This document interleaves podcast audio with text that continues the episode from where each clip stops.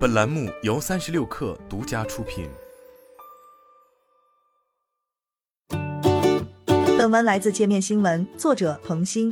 据外媒报道，Facebook 母公司 Meta 首席执行官马克扎克伯格告诉公司高层，将于美国当地时间十一月九日上午开始大规模裁员。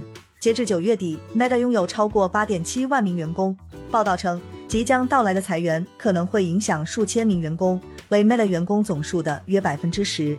这是 Meta 成立十八年来首次大规模裁员，可能也是今年科技业裁员潮当中规模最大的一轮。内部员工表示，扎克伯格对裁员的决定感到非常沮丧。他表示自己将为公司的错误负责，因为他对公司成长的过度乐观导致了过度招聘员工，现在不得不对此做出对策。根据 Meta 人力资源主管 Lori Goler 的说法，遭到解雇的员工将获得至少四个月遣散费。依赖广告业务的 Meta 营收也受到来自宏观经济基本面的挑战，广告商对增长衰退感到担忧并减少投资。此外，还有强力对手 TikTok 的竞争。Meta 去年市值曾一度超过一万亿美元，然而现在仅剩约两千五百亿美元。截至美股周二收盘，Meta 股价为九十六点四七美元。今年初至今，股价下跌超过百分之七十。财报显示，Meta 第三季度营收、利润均下滑。营收为两百七十七点一四亿美元，环比下降百分之三点八，同比下降百分之四。净利润同比下降百分之五十二至四十三点九五亿美元，摊薄后每股收益为每股一点六四美元。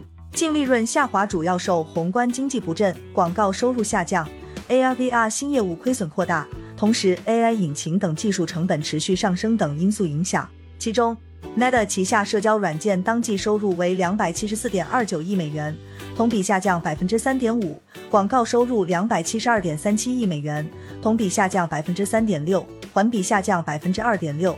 扎克伯格十月份在公司第三季度财报电话中称，预计到二零二三年底，公司不会维持相同的规模，而是比现在略小的一个组织，试图节流。他表示，公司会着重对高优先增长地区进行少数投资，大部分其他团队规模会在未来一年持平或削减。